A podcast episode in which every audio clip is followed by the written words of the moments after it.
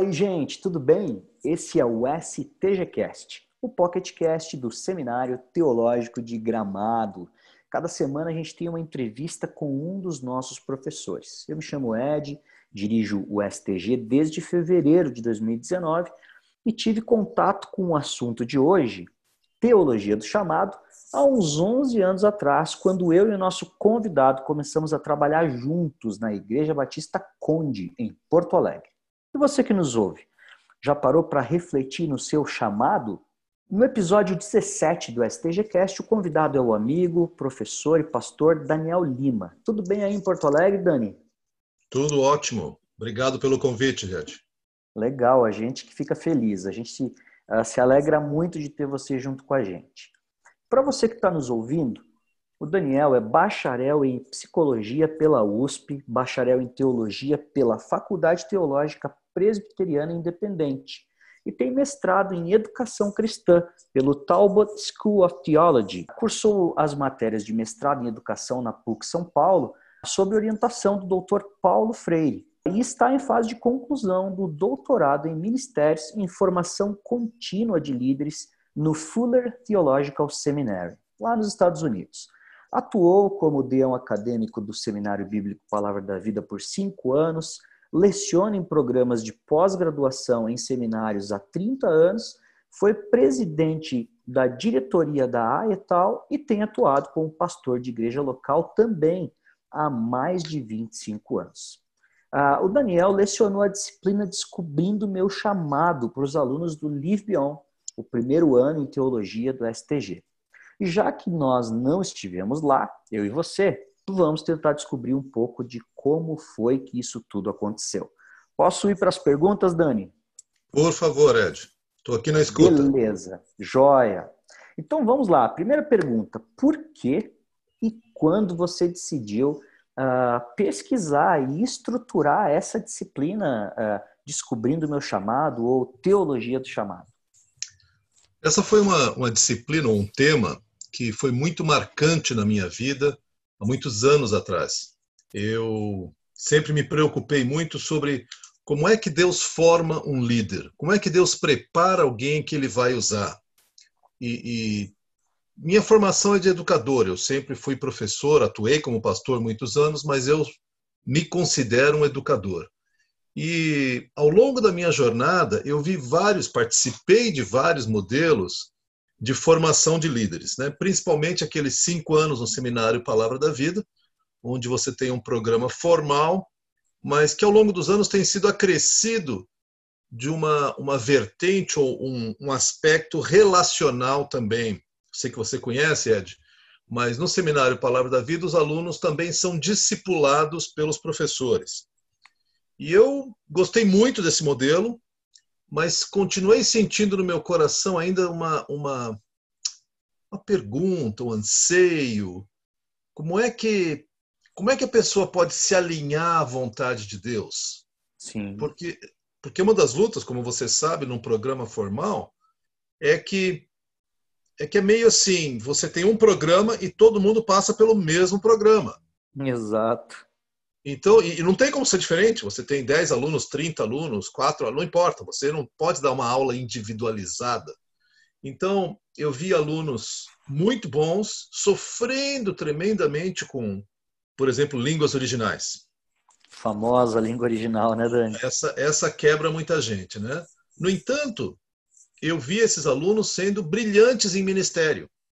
E via outros para quem as disciplinas mais complicadas ou mais que demandavam mais estudo, como por exemplo línguas originais, era um passeio. O cara fazia aquilo como se não fosse nada. No entanto, não desempenhavam tão bem na hora do ministério relacional, no, no cara a cara, né?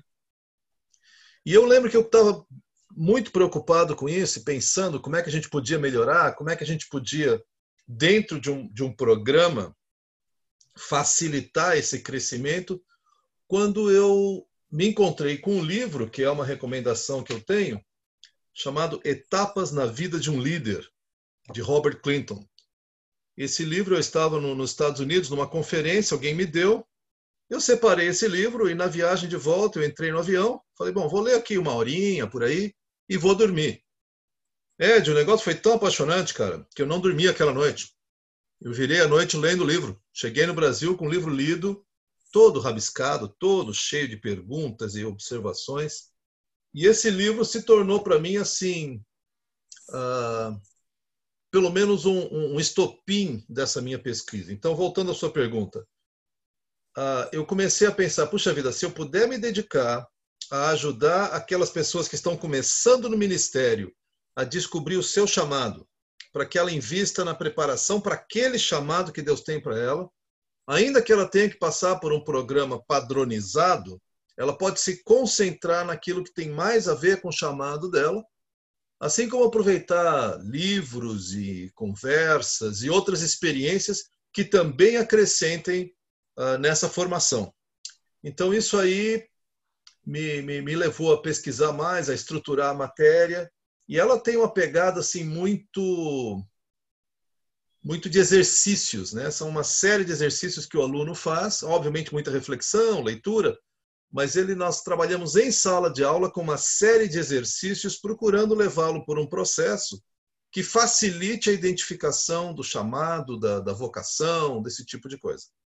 Então essa aqui é, é, é como eu pesquisei e comecei a estruturar essa disciplina. Eu leciono essa disciplina há, seguramente há 20 anos.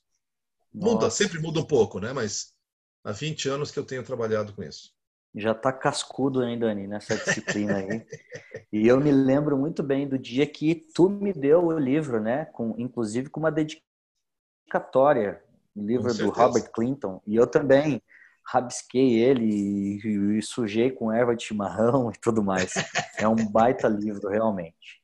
Bom, Dani, vamos para uma segunda pergunta. Como é que você Sim. costuma, se você puder fazer um sobrevoo breve, como é que você costuma organizar a disciplina em termos de conteúdo? Didática, você nos falou um pouco agora sobre exercícios e tudo, mas como é que você costuma fazer isso? É, na verdade, a organização da disciplina, ela se baseia muito na sua proposta de levar o aluno por uma série de, de exercícios, identificar tanto quanto ele pode o seu chamado e também preparar um, o que eu chamo de um roteiro de crescimento, ou seja, passos que ele vai dar ou vai buscar dar para se preparar para esse chamado, para esse direcionamento de Deus. Seguindo essa temática, esse eixo, eu tenho organizado da seguinte maneira, Ed. Eu, eu penso assim: o aluno primeiro precisa se conhecer, tentar entender como foi que Deus o criou, de que maneira Deus tem moldado a sua vida. Uma segunda etapa, eu gostaria que ele entendesse então qual que é o chamado a partir de quem eu sou e de quem Deus está me moldando, qual que é a minha contribuição para o reino. E uma vez olhando a contribuição para o reino, eu começo a comparar quais são os elementos que eu já tenho e quais que eu preciso desenvolver para desempenhar plenamente essa, esse papel que Deus tem para mim no, no reino. Então, eu uso, em termos de conteúdos, eu uso uma série de, de, de temas, conceitos e exercícios nessa área de autoconhecimento. Tanto exercícios bíblicos, então eu olho questões como valores pessoais, estilo pessoal, entrando um pouquinho na área de temperamento, dons, habilidades inatas, capacidades adquiridas. Vou, vou olhando a, a história de vida do indivíduo. Depois nós começamos a olhar um pouco mais para chamado, de que maneira as experiências que eu tenho tido e as paixões que eu tenho apontam para uma direção de como Deus quer me usar. Então a gente olha o que é uma paixão legítima, o que não é. Uh, o chamado, ele, nós gastamos um bom tempo tentando entender essa palavra, né? Porque essa palavra tem sido muito muito esticada, né, Ed? Parece que quando alguém diz, quando um jovem cristão diz, eu tenho um chamado, a gente sabe que ele vai ser pastor ou missionário. Pois é. E eu, eu, eu resisto a isso, sabe? Eu acho que todo cristão tem um chamado. E, e, puxa vida, como igreja e como instituições de ensino, a gente devia promover que o indivíduo identificasse o seu chamado, entendesse que o ministério dele é muito mais do que a contratação por uma instituição evangélica cristã, seja lá o que for, né? Sim. Então, a gente gasta um bom tempo nisso e depois na última etapa do livro, da, perdão, da, da, do curso, nós trabalhamos com conceitos de como é que eu posso crescer, que áreas que eu tenho que crescer, como é que eu posso me desenvolver nessa área e, e como é que eu posso me preparar, olhando para frente, para fazer escolhas sábias para me dirigir para esse chamado. Então, esse é mais ou menos como eu tenho organizado a questão de conteúdo e didática, né? Legal, Dani. Fica bem claro, assim, uma cronologia, digamos assim, né? Uh, de reflexão e, e, e, trabalho, né? Em cima da sua própria vida e daquilo e da maneira que Deus uh, uh, forma, né? Os seus líderes, assim. Exatamente. Então, fica, ficou muito claro. E realmente há uma redução muito grande no conceito de chamado, né? De vocação. Isso é uma redução uh, tão grande, mas tão grande que a gente tem essa dicotomia, né? Quando a sociedade pensa em vocação, eles ligam totalmente às profissões. Quando os cristãos pensam em vocação, liga completamente com ministério, né? Digamos assim, pastor, uhum. missões, enfim, tem uma, uma confusão aí, né? É, e essa dicotomia, eu acho que ela, ela, ela cria dois níveis, né? Parece que o, o, o, chamado para trabalhar numa instituição eclesiástica cristã ele é mais nobre, ele é mais espiritual, em geral menos remunerado. Uh, e o chamado para trabalhar numa função secular não é chamado, é só assim, é trabalho. Como é. se eu pudesse separar a minha vida entre sagrado e profano. Exatamente. Essa distorção eu acho muito, muito ruim, muito perniciosa para para o cristianismo em geral, né? É verdade. E, e vai ficar para a gente cutucar em um outro podcast para a gente entrar mais fundo, né? Opa, será um prazer, cara. Será um prazer. Legal. A nossa terceira pergunta, Dani, ela, ela é a seguinte: quais têm sido né, as suas maiores descobertas uh, na relação com os alunos dando essa matéria? O que, que tem mais te chamado a atenção nesse, uh, nesse vínculo aí de descobertas com eles? Ah, tem muita coisa que eu, que eu gosto muito, Ed. Eu, eu me divirto muito dando essa matéria. Não sei se eu vou te falar, porque você é o diretor do seminário, mas eu daria de graça essa matéria, tá? eu, eu mas se eu te falar isso, complica a minha vida, entendeu? Não, eu, eu tapei os meus ouvidos, bem tranquilo. mas assim, uh, é muito gostoso ver o pessoal olhar sua própria vida numa perspectiva da ação formadora de Deus. Porque em geral a gente pensa, pá, cara, eu errei aqui, perdi tempo com isso, ou então eu não tive o privilégio de uma família cristã, ou esse tempo aqui eu andei longe de Deus, tive uma experiência que foi ruim para mim, e tudo isso a gente empurra para o lado como se pá, isso atrapalhou a minha caminhada. De uma certa maneira, existem tragédias, e muitas, né? Que atrapalham a nossa caminhada com Jesus, mas eu parto do pressuposto que cada uma dessas desses eventos, pessoas ou circunstâncias contribuem para a nossa formação em direção ao que Deus tem para nós. Legal. Ah, e com isso eu não estou diminuindo a dor de nenhum desses momentos, tá? Eu acho que eles são terríveis e, e... então primeira coisa que eu que eu que eu assim eu, eu realmente gosto de ver é ver os alunos parando para mudar o modo como eles pensam sobre sua própria história de vida. Isso para mim é fascinante, né? Assim, de repente o cara tinha uma coisa que ele se envergonhava, escondia, não falava e de repente ele pega aquilo e fala: "Puxa, então será que é para isso?" E, e não que você tenha uma resposta assim linear, específica. Aquele evento aconteceu por essa razão. Mas pelo menos ele começa, se eu posso dizer, a redimir as suas experiências de vida. Eu, eu acho isso muito bacana. Interessante. Então, essa, essa é uma descoberta que eu gosto muito de fazer junto com os alunos. E talvez o que eu mais gosto ali, né, o que eu acho mais interessante nessa descoberta, ah, que os alunos fazem ao longo do, do, estudo dessa temática, é quando os alunos começam. E eu sei que essa é uma, uma, expressão, uma expressão talvez um pouco complicada, né? Falar que os alunos começam a sonhar os sonhos de Deus. E aí os teólogos mais rigorosos do que eu dirão, mas Deus não tem sonhos, ele tem planos. E eu entendo, respeito. Ele tem desígnios. Isso, exatamente. E eles têm toda razão, tá? Não vou discutir, mas eu, eu, eu imagino assim, Ed, quando Deus lá na eternidade passada sonhou Ednardo, ele sonhou Ednardo sabendo das suas escolhas, né, que aconteceriam no tempo, na limitação do tempo. Ah, ele sabia as, as virtudes e as tragédias que ocorreriam, que ocorreriam na sua vida. E Deus, no entanto, em amor, ele, ele tem um desígnio para Ednardo. Puxa, Ednardo vai fazer isso para minha glória.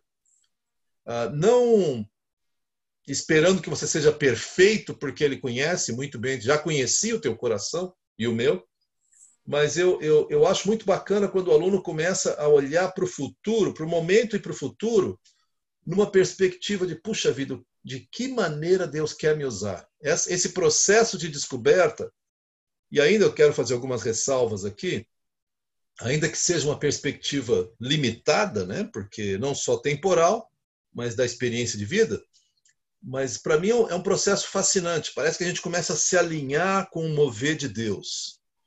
Uh, eu, eu, eu, queria fazer algumas ressalvas pelo seguinte: em geral, esse curso ele é uh, mais fácil de dar quando o indivíduo já caminhou mais. Sim. Porque se você vai dar para alguém que é muito novo, não que ele não possa fazer, temos tido momentos muito preciosos com gente bem nova, mas uh, falta, falta material para trabalhar, entende? Falta quilometragem, Sim. falta Falta história. informação, né? Uhum. Isso. Então, ele, ele vai ficar um pouco mais frustrado quando ele se compara com alguém que já caminhou, já viveu 30 anos, 40 anos, que ele já tem outras experiências, outras, outras autopercepções. Ah, então, eu vejo, eu, eu faço essa ressalva, ainda assim, é muito bacana ver os alunos se encontrando. Acho que isso, para mim, é, é, é, fascinante. É muito bonito. Eu, eu imagino, Zé, imagino. E, na verdade, mais do que imagino, né? Porque eu tenho acompanhado alguns processos, algumas turmas, e a gente, é, tudo que é, que é tudo que é levantado, que é ensinado, que é refletido em sala de aula, a gente processa depois aqui no dia a dia. Então tem muita Sim. conversa boa que acontece depois. Beleza, então. Vamos para a nossa última pergunta. Quais são os livros que você indica para quem deseja cavar mais fundo sobre esse tema? Bom, o primeiro deles é aquele que eu já mencionei, né? Etapas na Vida de um Líder, de Robert Clinton. É da editora Descoberta, que ela, se não me engano, deixa eu ver aqui, uh, ela é de Londrina, originalmente. Ouvi falar que estava em Curitiba agora, mas originalmente ela é de Londrina. E este é um livro, a, a terceira edição é de 2015. Não é necessariamente um livro fácil de achar, viu, Ed? Eu tenho apanhado aqui, quando encontro alguns, eu já compro e deixo guardadinho aqui. Eu acho que esse livro é inicial. Deixa eu alertar, no entanto, ao leitor, não é necessariamente um livro fácil de ser lido. O doutor Robert Clinton, ele, inclusive, o meu, o meu doutorado eu estou terminando com um discípulo direto dele, né? É, o Dr. Robert Clinton, antes de se dedicar a esse ministério dele, ele era um engenheiro da NASA. Então, bah. ele tem uma abordagem assim muito sistemática, muito rigorosa, o que às vezes torna a leitura um pouco maçante, se eu for sincero contigo mas ele, ela é tão preciosa, o que ele encontrou é tão interessante que certamente vale a pena. Então, esse é o primeiro deles. E recentemente, começo desse ano, eu li um outro livro, teria outros, mas eu queria só mencionar mais um, que eu gostei muito sobre essa jornada de autodescoberta, porque ela trata de uma um método de autoconhecimento, a gente chama de uma tipologia sobre temperamento, personalidade, que é o Enneagrama. Esse é um material muito interessante. Eu não uso ele no nosso no curso porque ele é muito denso, ele é muito complexo, levaria muito tempo para ser algo realmente útil. Eu uso um sistema mais fácil. Mas eu gosto, esse livro chama-se Uma Jornada de Autodescoberta. O que o Enneagrama revela sobre você. Isso é da editora Mundo Cristão. Uh, os autores são Ian Cron e Suzanne Stabile. E esse é um livro de 2016. Opa, não, 2016 lá nos Estados Unidos. Deixa eu ver como é que é aqui no Brasil esse livro. Acho que ele é mais recente. Já demora um pouquinho, né? É, não, não é, não é. Deixa eu ver aqui. Rapaz, não estou achando que coisa feia. Ah, sim, 2018. 2018. Dois anos depois. É, esse, esse livro, Uma Jornada de Autodescoberta, uh, é um livro em que ele olha os vários tipos de temperamentos, mas ele vai mais a fundo, olha motivações. E eu diria que, é um, sendo um livro cristão, é uma excelente introdução ao tema do Enneagrama e convida o leitor a examinar o seu estilo, as suas motivações, as suas paixões, inclusive compreendendo muitas das suas reações. Esse é um livro que, que eu, eu gosto muito. Então, só mencionar dois aqui: aquele que é mais básico, né, o Etapas na Vida de um Líder, e esse que trata especificamente de uma, uma tipologia de temperamento, de personalidades. Muito, muito, muito bom. Muito bom, Dani. Uh, aliás, é muito bom ter você aqui no STGcast. Uh, eu vou, vou ali rapidinho dar uns avisos e já volto para a gente se despedir, tá bom? Ok. Gente, eu quero falar para você sobre a graduação livre em teologia do STG. Ela tem duração de três anos e visa a formação do aluno em três aspectos principais: seu caráter, seu conhecimento e suas competências. Tudo isso de maneira bíblica, prática, contemporânea e missional. O intuito do STG é formar pessoas preparadas para viver uma vida cristã íntegra, com excelente conhecimento bíblico e aptidão para servir a Deus de forma prática em diversos âmbitos da igreja local e da sociedade. Se você quiser saber mais, você pode acessar o site teachbeyond.com.br stg. E não esquece de visitar o nosso Insta e o nosso Facebook no arroba stgramado e no arroba underline livebeyond. Dani, de novo, nós somos muito, muito gratos pela tua disposição uh, ah, para ensinar a teologia para os alunos do STG. Sabe que a casa é tua, e a gente está te esperando de novo aqui, presencialmente, se Deus quiser, no futuro. Um grande abraço para ti e para a patroa, tá bom? Um abraço, Ed. Abraço para a Lauren também. Valeu. Obrigado pela sua audiência e companhia. Valeu, até mais.